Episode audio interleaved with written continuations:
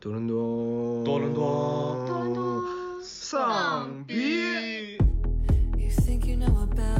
Barbie，你如果要觉得这部电影好看，这部电影电影有意思，都是需要很多文化知识的。哦，那个叫 Lily，那个就是一个性爱娃娃。女性自身的困境是有身体经验的，而男性是需要去习得的。每一个群体，他们所争取到的利益，其实最终会汇集到女性整个整体里面的每一个人。嗨，大家好，欢迎大家收听新的一期《多伦多丧逼》，我是张。我是露娜，我是阿花。我是老王，然后感觉许久跟大家不见面了，我们这个又是似有若无的隔了这个一个月左右吧。然后在这一个月中，其实我们干了很多的事情，比如我们共同的干了两件特别重大的事儿，就是我们看了 Barbie 跟 Hammer。对，然后那个所谓 Barbie 跟 Hammer 是什么呢？你想我就我就你想好太总之，我们要聊的其实就是最近大火的两部电影，其实一部已经过气儿了，然后一部现在在国内还没有上映，然后不过可能在我们播出的时候就已经上映的《奥本海默》，所以，然后因为这个是一个国外的一个梗嘛，然后在国外其实有很多梗图，就是啊，芭比跟奥本海默这两个电影是同几乎是同一个时间点上的，所以就有很多网民在恶搞这两部可以说同时间上的现象级的这个电影。然后可能今天我们也想利用我们这一期的新的节目，然后去探讨探讨这两部电影吧。我觉得就是你们在看这个电影的时候，就是你们肯定会有偏好吧？就是你们会觉得这两部电影里哪个电影你们会比较喜欢？那从我先说吧，就是我的话会比较喜欢奥本海默。嗯，就这个事情对我来说其实有点难评，因为我是作为一个观影量不是很高的观众啊，我客观来讲吧，我觉得奥本海默是在电影品质上是比芭比要高一些，但是我作为一个就是比较喜欢休闲。就是我看电影对我来说就是一种休闲的人，我作为就从观影的这个舒适度来说，我觉得芭比就对我来说更适合一点，因为它就比较轻松一点。这个奥本海默就是有点长，所以我看的时候有点累。嗯，对我就是这样一个感受。不是，那简而言之，你更喜欢哪个？必须得说一个。你你能你要二刷的话，你想刷哪个？那我要二刷，肯定还是二刷奥本海默了。是因为没看到，所以要刷对，那阿花呢？阿花喜欢哪个？啊、我比较喜欢芭比。呃，老王呢？呃，我的话，我比较喜欢奥本海默，但是我对芭比的评价也很高。呃，说到 Barbieheimer 那个梗，其实还是蛮有意思的。呃，因为是两部电影实际上是在同一天上映的。呃，之前诺兰拍别的电影的时候，他一直都是跟华纳嘛。然后上次拍完那个《信条》之后，和华纳闹翻了。他这次拍奥本海默之后，呃，华纳好像是有意想跟他对着干，就把芭比放在和奥本海默同一天上映，就是这个梗大概是这么来的。然后后面呢，就是网友们二创，嗯、搞什么粉红色原子弹呀，把那个 Killian 哦对，把 Killian Murphy 和呃 Barbie 就是换装啊什么的，就是蛮有意思的，那就是恶搞吧。我后来当然也有想过，这个应该是马那个呃那个美泰的一个呃广告，一种一种宣传的这么一种 campaign，就 mar marketing 的这么一种行为。应该奥本海默这边应该没有往想蹭这个热度，但是 Barbie 那边应该是真的很想蹭这个热度。但我觉得不得不说啊，就是该说不说，这个芭比确实是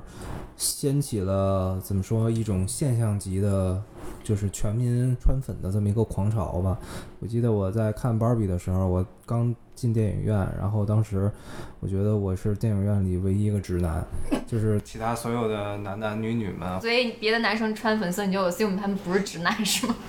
你看，这就是从男性视角看看世界的这么一个角度吧。我们这里正有一个穿着粉色的男性，就就 在那默默的默默的看着大家。我们今天有五个人，虽然只有四个人说话，但第五个人他不是弯的，但他穿着粉色。周哥，你对此有何评价？那谁知道呢，对吧？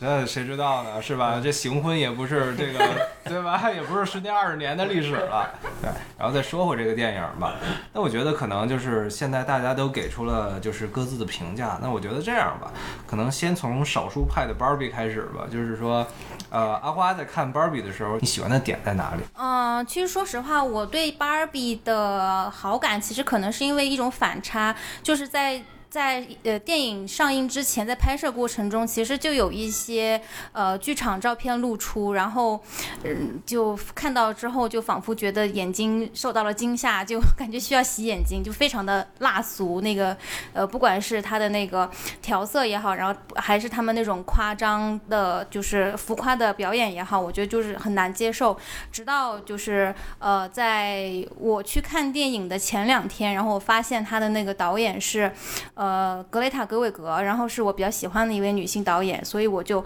然后包括那个主演，呃，Margot Robbie 也是我很喜欢的演员，所以我觉得，呃，应该是一个会颠覆我对 Barbie 呃 stereotype 的一个好电影，所以我就去看了。看了之后，我觉得不出我所料，就是我真的觉得。就是是一个极大的惊喜吧，呃，至于奥本海默，其实我觉得也挺好看的，但是，嗯，因为诺兰其实大家都比较熟悉了，而且在近几年他一直有在稳步的拍新片，呃，一般来说只要是他有新片，我都会选择去电影院去看。然后这一次奥本海默，我觉得就是也，嗯，也挺好，但是并没有超出我的预期吧。刚才阿花说的就是。呃，我也同意。就是我记得我最开始在看 Barbie 的 trailer 的时候，我觉得它就是一个就那种就很甜呐，然后很美的那种片儿的那种，就是 sweet sweet 那种，就是小女孩儿然后谈恋爱，然后跟跟就是跟 Ken 谈恋爱，就是跟女性主义就完全不搭边那种。就是因为就是从传统观念来说，其实 Barbie 是女性主义的反面。就不管是它的外形也好，它的历史也好，它作为呃消费主义的代表也好，它其实它其实是非常反女性主义的一个一个一个标志吧。说到这个，就我。特意查了一下历史，就可能也是历史小知识吧，周个讲坛。然后就是 Barbie 的这个创始人，首先是一个男的，就是最早创创创建 Barbie 这个形象的是一个男人。你说你说那个美泰老板还是最早 Barbie 原型那个娃娃的？最早 Bar Barbie 原型娃娃那个叫 Lily，不是不是德国娃娃吗？不是啊，对对对对，是是是。啊，你说最早最早就是对。Barbie 的原型，对，一个金发碧眼的那个就是一个性爱娃娃，对，然后，然后，然后同时那个创作者本身就是离过。几次婚有几次婚姻，然后最离谱的是，在他的回忆录里还是哪里，还是访谈里曾经说到，他跟他的前妻离婚，就是因为觉得他的前妻的形象没有达到 Barbie 的那个高度，他就喜欢那种就是金发碧眼，然后又有曲线的女人，就是非常物化的这么一个感觉吧。可能对于我来说的话，更多因为我是在看完芭比以后，我觉得就是。也挺好的，就对于我来说，它就是一个很成功的商业片儿。我可能没办法，就是我没有什么特特别多的从女性的角度的 input 在这个片子，所以我对这个片子没有什么没有什么滤镜吧。然后。之后，因为这个片子现象级的大火，然后又加上其实播客又是一个有非常多的这种女性主义主播的这么一个渠道，这么一个平台，所以有很多播客其实都在讲芭比。然后记着里边有一个播播客的一句话，我还挺印象深的，就是芭比观影的乐趣是男性无法理解的。所以我觉得，就是现在想想，就是说，可能就是我对芭比的看法，也就是也许就是作为一个男性来说，我是无法理解这些东西的。但是作为一个就是观看了可能两千多部影片的观影者来说，我觉得它就是一部成功的商业片，而且我觉得它的剧情很老套、很俗套，我没有特别觉得就是说。它有什么特别跨时代的出彩的地方？呃，这个是我在看 Barbie 的观影的时候的一个呃总体的感觉吧。它好吗？它也挺好的。它。就是 somehow 的也探讨了存在主义的东西嘛，但是我觉得说有那么好吗？现象级吗？跨时代吗？我觉得是没有的。这大概就是我的一个感觉吧。就刚才周哥说的这些，他是说话从一个男性的视角来看这个电影，但其实我说实话，我作为一个女性吧，我看这个电影，我的想法跟跟赵老师是差不多的，就是说我一开始对这个电影就是属于，就是我跟阿花反而不太一样，因为我是就是说我看了网上对这个电影很高的评价，然后我对这个电影就抱有一个很高的期待，就是说我可能本来就已经会对他有一个。就是高的期待，觉得他我因为我已经知道他用这样一个非常的 typical 的女性的元元素去做了一个就是表达女性主义的这么一件事情，就是我觉得他这个立意还是挺好的，就是他挺新颖的一种表现方式，然后我就会对他的期待非常高。但是我看完之后，我觉得他这个电影，他对女性主义的这种表达还是比较浅显的，就是说他没有呃非常深入的去表达女性在现代社会的困境，所以让我觉得他虽然他就是他这么表达的一种方式挺新颖的，然后也是用一种商业的方式让大家去更了解女性主义，但是他没有让我产生很大的共鸣，这是我就是对他有一点失望的点，就是说我感觉他没有让我共鸣到女性在现实社会中的困境这样的一种感受，嗯，就是我作为一个女性对这个电影的一个看法。说到这个，我补充一下，也是之前跟一个女性朋友去喝酒聊天，然后就聊到 Barbie 了，然后其实他说的话就是跟，呃，阿撸说的其实是差不多的，感觉在看 Barbie 的时候受到了冒犯。所谓的冒犯，就是说感觉这部电影的说教气息太强烈了。但这种所谓的说教气息，跟他说教的内容是没有关系的。可能就是对于 Barbie 来说，就从这种以前教女性，就你要守三从四德，你要守贞操啊，什么守贞洁啊这种的，就变成了一个你要独立的存在啊，你要怎样怎样的。但是它的形式没有变，它还是一个说教性的，所以会引起一些不适。哦、我回应一下刚刚这儿说的，觉得 babi 它并不具有时代的超前性。嗯、我是同意这一点的。我觉得它只是顺应时代的发生，是自然出现的这么一个产物。因为它作为一个电影，它是一个大众媒体的产物嘛，它是反映当下文化趋势的一个产品。呃，它在里面描述的女性觉醒的变化，或者说是，呃，女性对于自我赋权的愿望，它都是自然流露的，就是你不会觉得它是。跳脱这个时代的，它正好我们现在是第三波女权运动嘛，所以我觉得它出现在这个时代，就是非常合适的，而且正好就是美泰也需要拯救他们的销量，所以它里面的那些那些感觉、那些变化、人物的嗯人物的那些成长，你它并不具具备跳脱性，就是你你。它不是一个前驱的东西，呃，另外它的那些，呃，就是可能有一些批判会说它里面把女性主义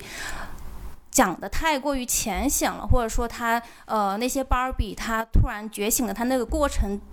太简化了。我觉得这个就是。我觉得这是一种就是表现手法，它其实是一种幽默的方式。我们呃，就比如说，嗯，呃，里面 Ken 就是男性里面的 Ken 男性，其实前是被放置在一个客体的。呃，地位的，然后看，呃，有一个就是桥段，然后看他到了真实的世界里面，他发现真实世界是男权，然后他感觉就是就觉得这个东西特别好，他想把这个东西带回到 Barbie Land 去宣传，然后，然后，呃，进而引发了一波就是男性之间的。呃，战争那个那个是非常可笑的，就是他对于男性战争的这一种消解，我觉得是导演有意而为之，他不想把这个东西弄得特别严肃，包括说呃。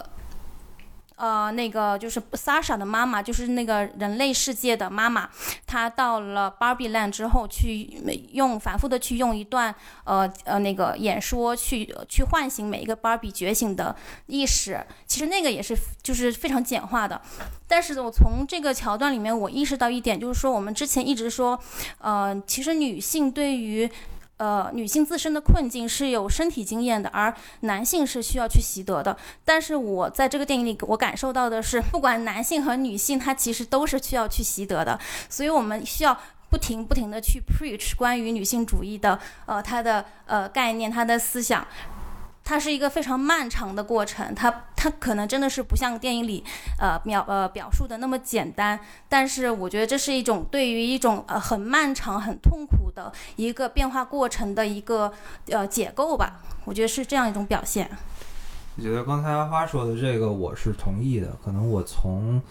呃，就刚才说到这个，无论是就是男性了解女性，或者女性自我了解，它都是一个习得的过程。就是我认为，其实，在看这个片子的时候，就呃，从我个人的角度来说吧，我不从就是这个。片子的好坏的角度来说，我是觉得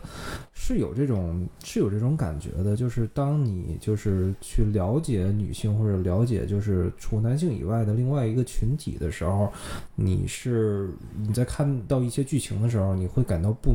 共鸣。我觉得可能它就是一个就是怎么说，你在这方面已经有有一定的这种所谓的价值观的储备了。就比如说，可能我举一个例子吧，就是也许它并不是特别的有代表性，但是这是我在看到这个片子的时候会觉得这个台词妙啊，就是这种感觉，就是在。一开始那个 Barbie 刚来到那个公司的那个那个 executive 团队的时候，然后第一就是映入眼帘的是那个整个的 executive 的团队全是男的，没有女的，这是第一点特别 ironic、特别讽刺的。完了，我记得那个之前，然后就是他们都是高管嘛，然后里边夹杂着一个把 Barbie 领进来的一个那种男性的普通的员工，然后他们就在聊天儿，然后那个。我记得其中有一个就是那个大的那个呃老板就说，就是说怎么定义男性，男男性就一定要是有权有钱就怎样怎样，就力量、声望、荣誉什么之类的。然后那个社畜男就说，就那个一般的那个打工男男都都说，那我我啥都没有，那我算是一个女性吗？或者我算是一个女性主义者吗？我觉得这个是就是 somehow 可以引引起我共鸣的，它并不是一个从女性主义的角度，但是它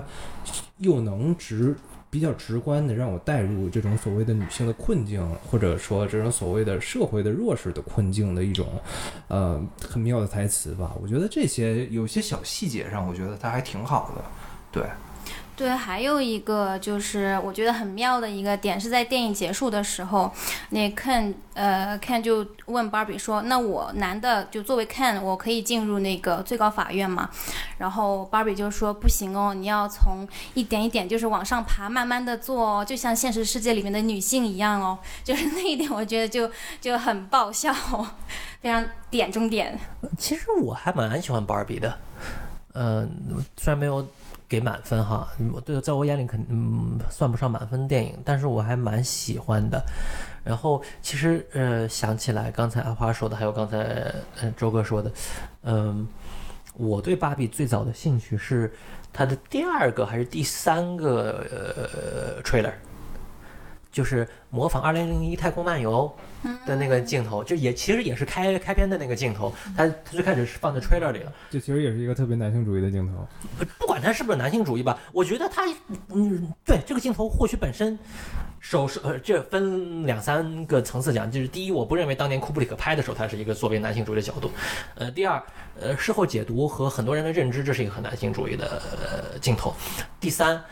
我觉得导演就是刚才那个 Greta 吧，嗯，对我也非常喜欢这位导演。当我知道是他拍 Barbie，然后吹的是这个的时候，我觉得他的意思肯定不是原意，他的意思肯定是一个很不说反讽吧，肯定是一种对呃已有的东西的一种评论的一种呃一一一种姿态。我觉得这部电影它一定蕴含着只比卖玩具的电影更多的这个意义，所以我说我就有了兴趣，我才打算去看它。本来我确实也不打算去看，就是他当年立项的时候，我是不打算去看的。甚至说后面看到了那个刚才阿花说的那个 trailer，我也是没有打算去看。嗯、直到是我看了那个呃 trailer，我才觉得嗯，说不定很有意思。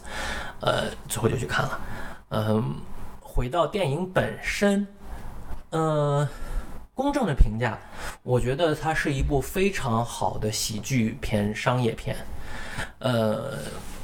我看过了很多人的说法，说也也也是一个梗图，说嗯。去看奥本海默，你需要，呃，学这个学那个，懂什么政治、物理什么玩意儿的，然后去看芭比你只需要有一个女的，呃，就是就也有那样一个梗图，当然这个梗图本身有问题，咱们就不说了。呃，我就是，但是我的感受其实完全相反，我觉得奥本海默是一部很简单，不是它的简单，当然它它并不简单，就是奥本海默是一部你不需要。基本不需要任何知识储备的电影，而 Barbie，你如果要觉得这部电影好看，这部电影电影有意思，它的很多笑料，它的很多梗，它的很多那个浮，它它的浮浮现，都是需要很多文化知识的。而且这些文化知识有些是有门槛的，呃，就是美国白人的那种很普遍的那种男性符号，truck，不是不是不是 truck，那个皮卡，呃，马，牛仔，呃，枪，嗯，就是很多很多那个男性符号，嗯、你很多时你很多时候你只要看到那个符号，你才觉得搞笑，就就尤就尤就尤其是马那个 Ken，嗯，回到那个 Barbie Land 的第一件事就是我在那边看到一个你们都不知道的特别有意思，没有比这更有意思的东西，马 horse，我就觉得哇，这个东西好搞笑。我但我觉得要觉得它好笑，这是需要门槛的。所以说，从这个角度讲，我觉得《Barbie》虽然是一个非常好的喜剧电影、商业电影，但是要理解它，要觉得它好，呃，并不是那么容易，并不是那么容易。对，当然，对于北美的观众可能是来说容易得多，因为他们就是平时耳熏目染，就是这样子的。呃，就是这这只是说这针对中国观众的这个门槛是比较高，就是这一点。嗯、然后我可能补充一点吧，就是说到马的这个意象，因为我是之前学广告的嘛，其实最早就美国跟马的这个意象是源于就是大概呃六十年代还是七十年代，我想不起来的那个 Marble 的那个烟的广告，有一个广告就是一个牛仔，然后周围全是马，万马奔腾，因为当时有那个。当时有一个就是商业禁令嘛，就是说烟香烟广告里不能出现香烟，所以当时的那个广告公司就想怎么才能代表男性，怎么才能代表男性所谓的男人味儿。然后最后他们选了一个成熟的牛仔，然后加上各种马，所以我觉得可能刚才老王说的马的意象，就最早是从这个香烟广告来的。我补充这么一点。嗯，对，就是像这样子的芭比里面呢，有其实还真的蛮多的。这就有一种什么感受呢？呃，你在看芭比时候呢，你最好先去学很多背景知识，然后呢，要带着弗洛伊德的心思，嗯，这是在隐喻什么？嗯，这是在隐喻什么？可能要带着这样子的一个心态，或者这样子的一个准备去看，然后这样你才能 get 到所有的笑料。呃，这个是对于中国观众的有一个。嗯，天然的障碍在那里，这我觉得是没有办法弥弥补的。这可能也是为什么它在国内国外的口碑，呃，相差还挺大的原因。呃，这是从商业片的角度我的评价。呃，另一方面呢，我觉得这部电影如果要去评论它在女性主义，它在展现女性的这个困境啊这方面，呃。展现这个呃性别之间的这个矛盾啊，这个或者说他们这个电影里面用烂的这个 patriarchy，这个父权主义的这个批判呀，如果要说这些的话，我觉得这部电影是有一定问题的，而且这个问题是在于，呃，第一，我同很同意刚才周哥所说的，他带着极强的说教意味，极强的说教意味，尤其是你们有没有印象那个？芭比在现实世界第一次遇到那个小女孩的时候，去学校去找那个小女孩的时候，那个小女孩一上来三分钟，一一大串那个 经典的女性主义的的的的的，呃，我也不想控诉控诉吧，对对，我也不想说的不好听，但是呃，这样一套非常经典的那个、呃、机关枪一般的那个东西，就觉得嗯。是还蛮说教的，而且，呃，我个人甚至觉得由那个小女孩以那样的方式说出来，不仅不是在认同她说的观点，反而是在批判她说的观点，因为她把这件事情搞得好像是一个像说笑话一样，像就是嗯不太严肃、不太严肃的一个行为啊，这是这是第一点，我是比较同意周哥刚刚才这个观点。第二点是我认为。如果我们要以严肃的、认真的，从哲学、社会学、从诸多学科的角度去看待这部电影的话，那么与此同，我我们在看到这个女性主义、女权这方面的因素的同时，你不能去回避，这部电影也是资本主义的毒药，它从头到尾都是为了卖玩具，没有一刻它不尝试在卖玩具。呃，虽然说他自己也恶搞他卖玩具这件事情，但是他还是在卖玩具，这是第一。第二，他是在洗白美泰这么多年来对于呃女权主义的伤害，同时洗白这这家公司从此之后，他要转型成某种呃女权主义的支持者，这是第二点。第三点，我认为它是第二波女权主义的产物，它它甚至它里面的女权主义的元素都是第二波女权主义的产物。呃，这个反而对于今日之中国是很有极强借鉴意义的，但是对今日之美国 not so much。嗯、我们已经在第一、第三波、第三波之后了。嗯、在这样的呃情况下，他再去宣传女权主义，呃，显得非常的讽刺。呃，美美泰作为美美泰这个公司，我是我我觉得，如果我们真的严肃去看待这部电影，你就不能只看到女权，你不去看待它在，呃，它作为这个资本主义的产物，它去消费现在的女权，去消费现在的舆论，它作为一个道德信号的存在，对，这是我对 Barbie 的一个比较两方面的评价吧，嗯。哦，我回应一下，就是老王刚刚说的第一点，关于呃那个女孩，就是 Sasha，她对于 Barbie 那控诉，其实对于里面的女性角色的塑造塑造，我其实看到过这样一个说法，呃。芭比本身就这个主角，她其实代表着那个那种刚刚觉醒的女性，然后 Sasha 她其实是代表着现实社会中我们所能看到的一群比较左的吧，可以说是比较左，或者说比较极端的，但是想法也不是很成熟，可能是稍微有一些缺乏社会的殴打的那一 那一群青少年，就是张口闭口就是你你就是法西斯，就是这这样的一群人。然后 Sasha 的妈妈呢，她代表着一群呃有过梦想，但是已经把这个男权社会的种种规则内化了的这么一群人。呃，我觉得他这样塑造是是有他的目的的，就是，呃，他确实是没有把呃 Sasha 对于 Barbie 的控诉当做是一个正面的，呃，正面的就是信号去传播。我觉得这这也很正确，就是我们在现实生活中，其实呃女权主义者也其实也会细分不同的类型，就比如说有的人会说。我是女权主义者，但是我不极端，或者说我不是田园，会这样子区分。我觉得这个是一个毫无意义的争吵，就像电影里表现的，就是每一个人、每一嗯每一个群体，他们所争取到的利益，其实最终会汇集到女性整个整体里面的每一个人。呃，我觉得这是一个非常重要的呃重要的问呃问题。然后回应一下第二点，就是说。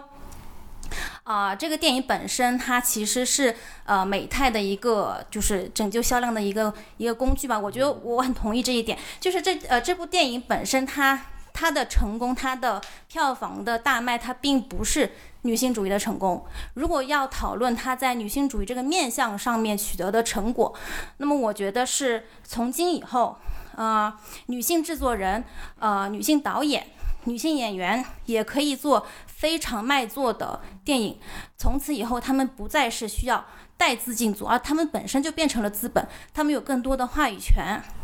我觉得这是一种进步，他们从此可以有创作上面的自由，从而去塑造更多女性主义，呃，女性主义角角色，呃，甚至是去帮 Barbie 这样的 girly girl 证明，我觉得这是很重要的。呃，如果这么说的话，阿花这么讲的话，确实是这一点我没有想到，就是说它作为一个呃女性主义成功商业片，从此为更多的女性导演会或者更多为这类的剧本，呃，作为一个嗯、敲门砖。证明这样子的导演、这样子的剧本、这样子的编剧、这样子的一个意识形态，呃，既可以得到商业上的成功，也有他在这个艺术界的这个成功。呃，从这个角度讲，确实是我没有想到的。呃，我能认同，我能这这这这点我能认同。但是我我对这部电影的评评价没有变，因为就像你所说的，这不是这部电影这部影片的这个特点，而是说这个现象的一个结果。呃。这个呃呃，所所以说就是，虽然我同意，但是就是我认为我们不矛盾，我认为我们不矛盾。然后，嗯、我觉得还有一点就是，我刚刚想到的，嗯、芭比这部电影，它所认可的女性，或者说它这个女权主义所认可的女性，是呃，生了三个孩子，但依然做大公司领导、大公司 CEO 的女 CEO，就是她这理想女性是这样子就的。have it all，就是对，就是丽，就是就是 Lisa 苏，就属于就是有固固定形象，就是作为一个思想上偏向第三波女权主义，而且更左一些的人吧，我觉得这是不正确的。她是一个在呃新自由主义下的固定的形象，我们不应该人工有创造这样的形象，应该不仅仅是女权，就是也也就是说后面的观点认为不仅仅是女权，还要平等。呃，女 CEO 和女仆人并不是同一个利益集体，大概是这么个意思吧。我也是说的不好了，对，嗯、所以结合刚才阿花说的，可不可以认为《芭比》这部电影，它 嘲笑了，呃，更后来者，也就是 Sasha 那样那个小小女孩那样者，因为她以一种近乎于喜剧的形式。快机关枪式的表达了他们的观点，而且把他的形象刻画的非常的刻板，非常死，很满嘴打倒法西斯的那种，嗯，幼稚形态。也就是说，这部电影其实是有点儿在点他们，在在在点这波人，然后反而回到了成功女性是呃女性的终点这样子的一个观观念中去。对，那我就可能作为一个男性来说，我就说的更狠。一点儿吧。就是刚才听完你们这么说，我觉得我也挺受启发的。但是刚才像阿花说的第一句话，我觉得就是他确实就是刚才阿花说的是那个，他可以帮助女性导演争取更多的资源，将来会有更多商业上的成功。我觉得在说第一句话的时候，其实就已经妥协了，就已经输了。就他还是在资本主义框架下，什么东西都没有变化。你最后可是就是你一个思你一个思潮的转变，它就是需要资本，它需要媒体的，就是它很需需要很多的媒体的支持去传播。就像就像你你需要去说教一样，就就可能需说教确实是必须的。你不去习得，你可能很难去，你可能需要很痛苦的经历，你才会去有一丝觉醒的可能。对于我来说，我觉得这就是从一个说教跳到了另外一个说教。然后，其实我觉得所谓反抗精神的本质就是我讨厌说教，我反说教，我反这些东西。所以，其实我觉得没有任何的区别，只不过他说了一些你爱听的教而已。对于呃影片本身来说，我看到的是这么一个东西。可能对于女性来说，它有特殊的意义，但对于我来说，它其实没有什么特殊的意义。你刨除它本身的这些特殊意义之外，我觉得这是一部就是还挺好的商业片。所以就就我为什么一直说，就我觉得这部片子过誉了，可能就在于这点吧。我觉得这就是我刚才的意思。嗯、如果以太严肃的视角去看它，你对它的期待就会很高，你对它的要求就会很多。你要求它在逻辑上是连连贯，你要求它，嗯、不要做过多的这种冷嘲热讽、这种无理的诋毁。不要去冒犯任何人，就是这是不可能的。呃，对，就是你你希望他哎深刻，但是又不学术，嗯、又不会让人觉得这个说教，你还要觉得你还要你还期待他给你。就如沐春风般的跟你探讨了某个严肃的问题，就是这样。如果以这样高的要求去看芭比的话，我觉得芭比确实不行。但就像周哥你说的，我当我们把它回到商业片的范畴，回到喜剧的范畴，我我个人觉得它是非常好的一部作品。我看到很多地方我会会心一笑，作为一个男性我会会心一笑，我不会感动。跟我同去的朋友哭了，因为他说这个我小时候也买过。类似吧，这个意思你们懂，嗯，但是这样的镜镜头我不会，但是我看到那个那个看把那个 Barbie House 改改造成那个呃西部酒吧的那个门的时候，我当场爆笑。哦，就是还有那种，我觉得我不知道男性会不会被冒犯，就是他比如说呃有对那个 mansplaining 那种暗示和嘲讽，就是我我来教教你这个教父电影到底讲了什么，然后说就是说你你来我家敲门的时候，我赶紧找一本书，哎，you call me reading，就是这种时刻，我觉得真的很搞笑，而且我觉得男性他真就是有会被这种冒犯到吗？我我我也很怀疑。反正对于我来说，我觉得是会的，但是我觉得更多的其实它是一种，他把我的疤给揭了，就是他把我的伎俩都就是 ouch 是吗？对呀、就就他把我的你是说，Oh no，你是 ouch，被你发现了。对呀、他是把我的这些伎俩都揭出来了。我觉得就是他更多的其实不是那种所谓的，呃，就是反感这个东西，而是更多的是羞耻吧。就是说，哎呀，你发现了男性的秘密呀，就这种感觉。我没这种秘密啊，呃，但我开玩笑，就是我，但我觉得就是刚刚尤其阿花说的那个看《教父》的那个那个人，我真的是笑死，我看到那的时候爆笑，我脑海中浮现了很多人，其中一个今天就坐在这里，他穿着粉色衣服，我 就浮现了他说这句话时候的状态，因为我们的这位朋友是很喜欢《教父》的。我们要不要采访一下他有没有感觉被冒犯到呢？有 远远的声音传来，有。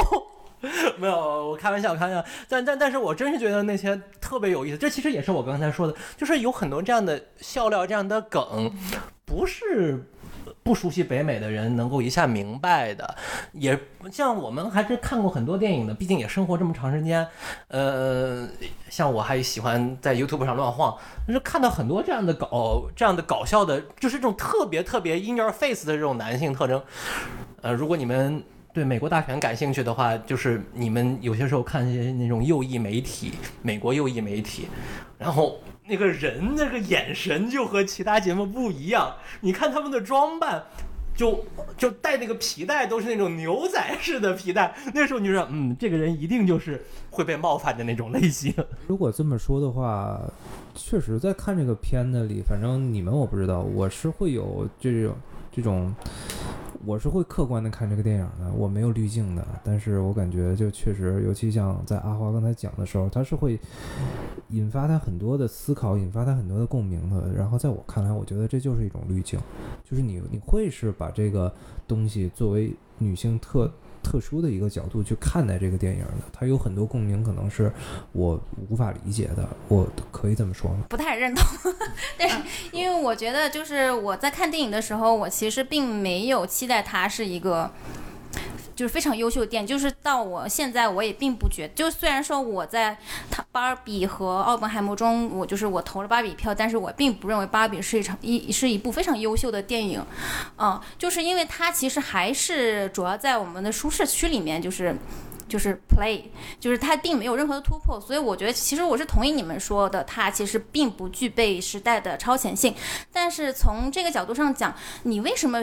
就对它有这样方面的要求呢？你是觉得就是说女性主义它一定要是那种很很先驱的，就是很极致的那种表现，还就是说你得你得看到它有某种程度上的突破，还是怎么？就是这种。这种想法难道并不也是很难全的吗？就是说，一个一定要一个女性的贴电影，它非常完美，你才能接受它吗？那可能不是我要表达的东西，因为你刚才已经说到了，就是说这部电影之后会帮助其他的女性电影，无论获得资本上或者从话题上，都变成一个社会级的现象级的这么一个题材。我觉得这个本身就是一个把这个电影抬得特别高的一个，呃，我不觉得特别高，就是就这么说吧，就是在好莱坞男女同工同酬是二零二三年还在还在呃。达到的过程当中的一件事情，我并不觉得女性导演那么挣点钱就是怎么就就就是一个非常巨大的成功。我觉得，对，就是能帮一点是一点吧，就这么着吧。但你刚才已经说了，你把你觉得这部作品就可以。就是掀起这么一个浪潮，我觉得这你就已经把这个这部作品定义为现象级，难道不？我没有觉得它掀起任何这样的方面的浪潮。我的意思是说，呃，不知道你们有没有听过，就是因为这个电影它的它是呃 Margot Robbie 他自己投资的，所以他在拍摄的过程中一直是用他的权利去阻止美泰去看剧本，所以它其中呃故事里面有一些对美美泰的讽刺抹黑是。是利是因为呃，Margot Robbie 她本身个人的一些